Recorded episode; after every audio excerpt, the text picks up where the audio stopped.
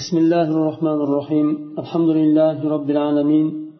والصلاة والسلام على سيد المرسلين محمد وعلى آله وأصحابه أجمعين. اللهم علمنا ما ينفعنا وانفعنا بما علمتنا وزدنا علما يا عليم. أبو بكر رضي الله عنه خليفة bo'lib saylanishlariga sobit bo'lgan ijmo haqida bugun so'z yuritamiz. Ahli sunna va jamoa sahobalardan boshlab bugungi kunimizdagi olimlarga qadar butun ahli sunna va jamoa olimlari abu bakr roziyallohu anhuni rasululloh sollallohu alayhi vasallamdan keyin xalifalikka eng haqli inson ekanligiga ijmo sobit bo'lganini tasdiq qilishadi. Chunki u kishi sahobalarni ichida eng afzali edilar.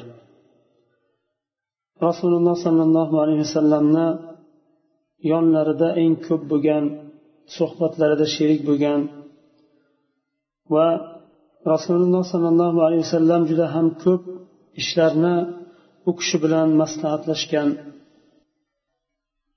va umrlarini hayotlarini oxirida rasululloh sollallohu alayhi vasallam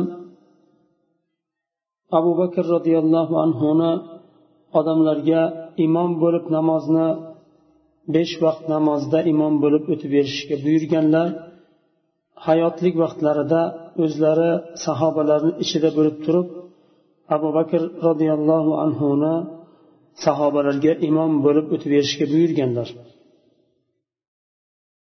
Boshqa sahobalarni ham fazilati bo'lishiga qaramasdan boshqa sahobalar ham odil va alloh subhanava taolo ularni kitobda qur'onda maqtagan va gunohlarini kechirganligi to'g'risida oyatlar sobit bo'lgan rasululloh sollallohu alayhi vasallam muhojirlarni ham ansorlarni ham haqlarida yaxshi gapirganlar va ular haqida ummat tilini tiyishni buyurganlar shunday sahobalar fazilatli bo'lishiga qaramasdan rasululloh sollallohu alayhi vasallam abu bakr roziyallohu anhuni qolgan hamma sahobalardan muqaddam qilganlar. U kishini fazilatlari boshqalardan ko'ra ortiqcha bo'lgani uchun. Hamma tarafdan aqlda idrokda iymonda siyosatda fikrda hamma tarafdan u kishi boshqa sahobalardan ajralib turgani uchun rasululloh sollallohu alayhi vasallam u kishini besh vaqt namozlarda o'tib berishni buyurganlar. Imom qilib tayinlaganlar sahobalarga. Va hajga yuborganlarida hajjatul vadodan oldingi hajga yuborganlarida abu bakr roziyallohu anhuni boshliq qilib yuborganlar. Buni ko'rgan sahobalar abu bakr roziyallohu anhuni fazilatini bilgan abu bakr roziyallohu anhu bilan birga yashagan sahobalar u kishini xalifa qilib tayinlanishiga rozi bo'lishgan ittifoq qilishgan va ijmo qilishgan. Birortasi qolmasdan qarshi chiqmasdan bayat berishgan. Said ibn zayd roziyallohu anhudan so'raganlarida abu bakr roziyallohu anhuga qachon bayat berdinglar deb so'raganlarida u kishi aytadilar rasululloh sollallohu alayhi vasallam vafot qilgan kunlari biz bayat berdik deydilar chunki sahobalar jamoatdan tarqoq bo'lgan holda boshsiz bo'lgan holda qolishni istamadilar. O'ttiz ming sahobani orqada qoldirgan rasululloh sollallohu alayhi vasallam rasululloh borliklarida ularni boshi bor edi. Ularni hamma tarafdan muammolarini hal qiladigan inson bor edi. U kishini vafotlaridan keyin ummat boshsiz bo'lib qoldi.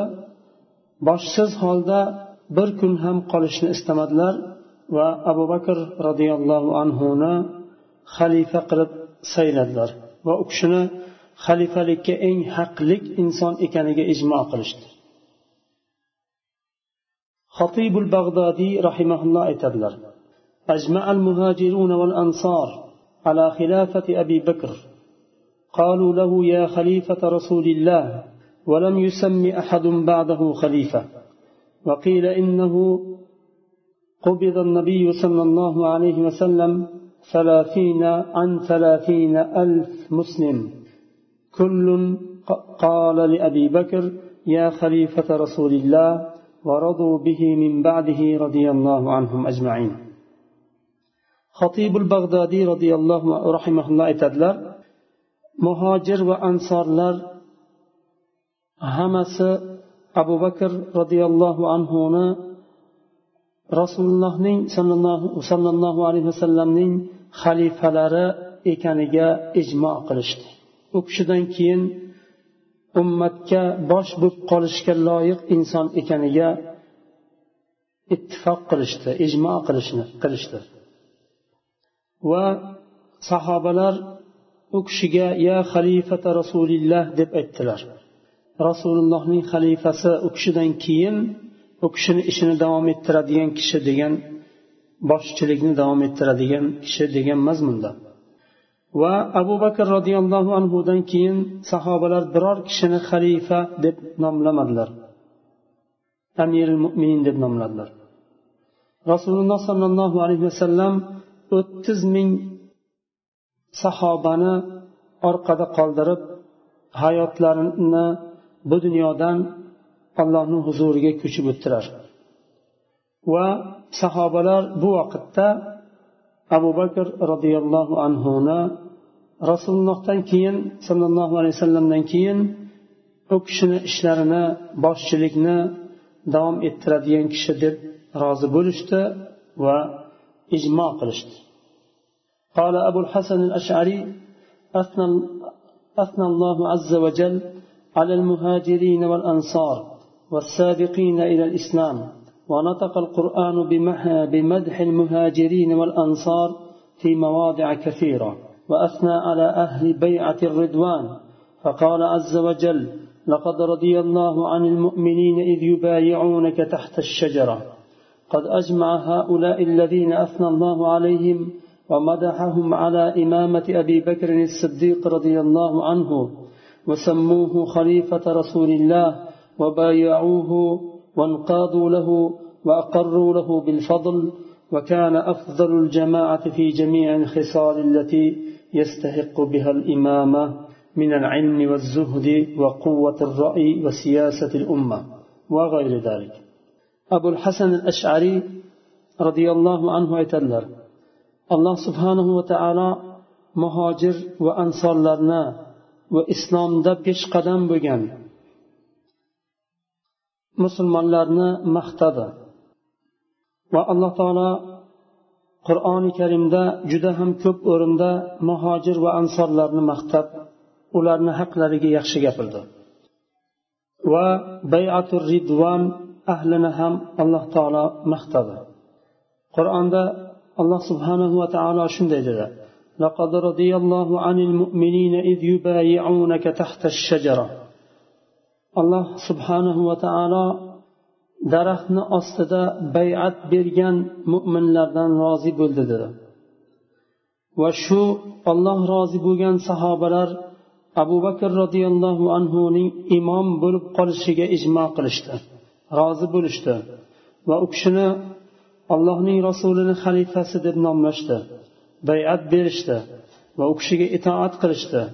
Va u kishini fazilatini tan olishdi iqror qilishdi va jamoatni ichida sahobalarni ichida butun yaxshi sifatlarga ega bo'lgan eng afzal inson ekanini iqror qilishdi.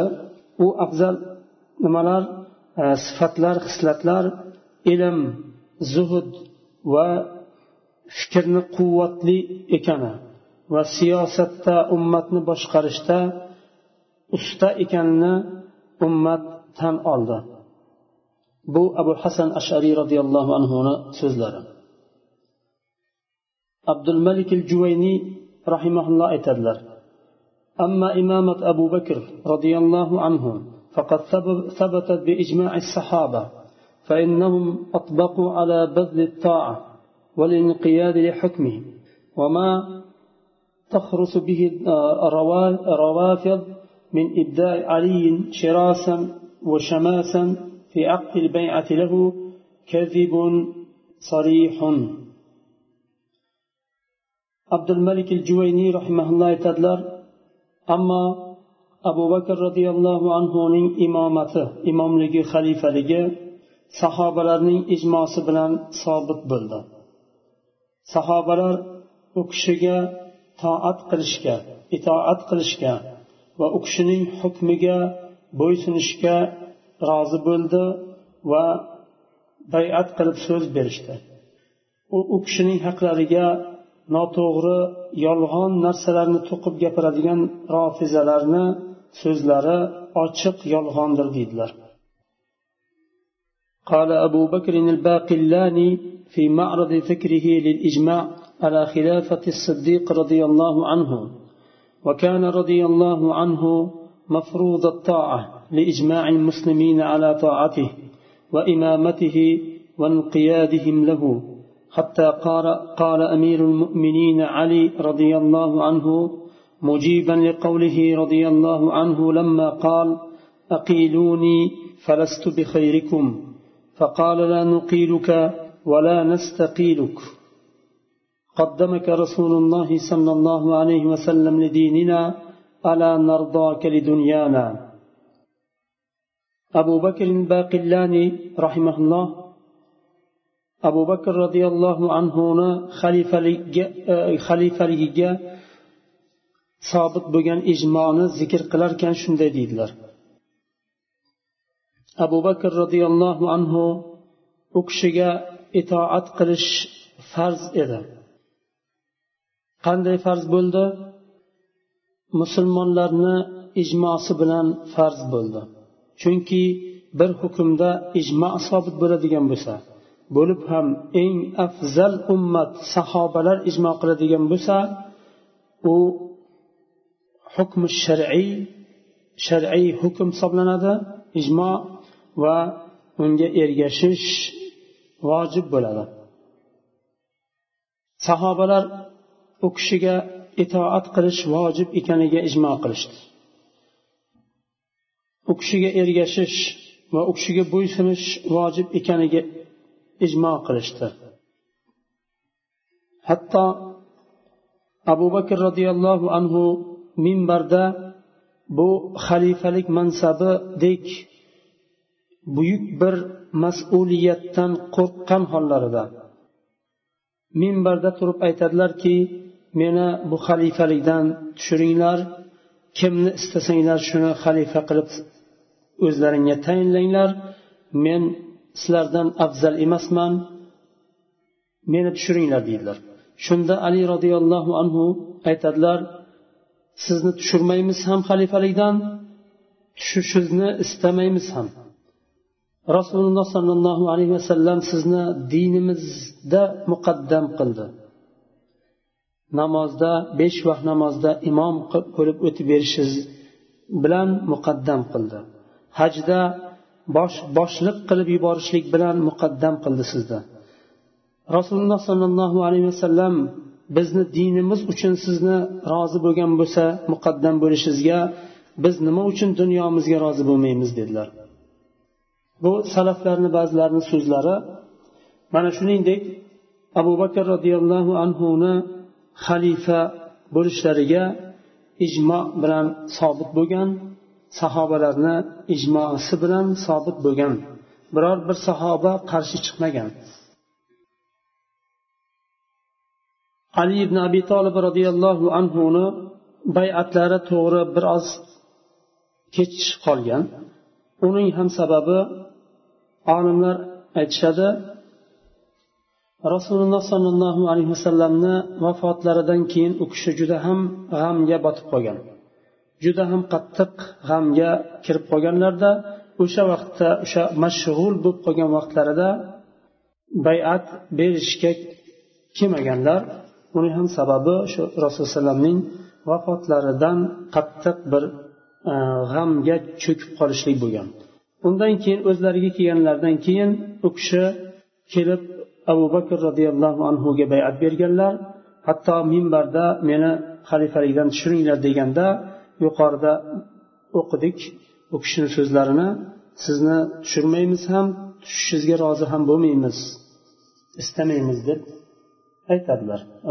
Rasululloh sollallohu alayhi vasallam sizni dinimiz uchun sizni muqaddam qildi biz dunyomiz uchun rozi bo'lmaymizmi? deb aytadilar. Rasululloh sollallohu alayhi vasallam hadisda aytadilar من خلع يدا من طاعة لقي الله يوم القيامة لا حجة له ومن مات وليس في عنقه بيعة مات ميتة جاهلية kim qo'lini toatdan tortsa toatdan chiqsa qiyomat kunida alloh taologa yo'liqadi hujjatsiz bo'lgan holda yo'liqadi kim zimmasida bayat bo'lmagan holda vafot qilsa johiliyat vafoti bilan vafot qilgan bo'ladi deydilar. Buni sahobalar juda ham yaxshi bilishardi.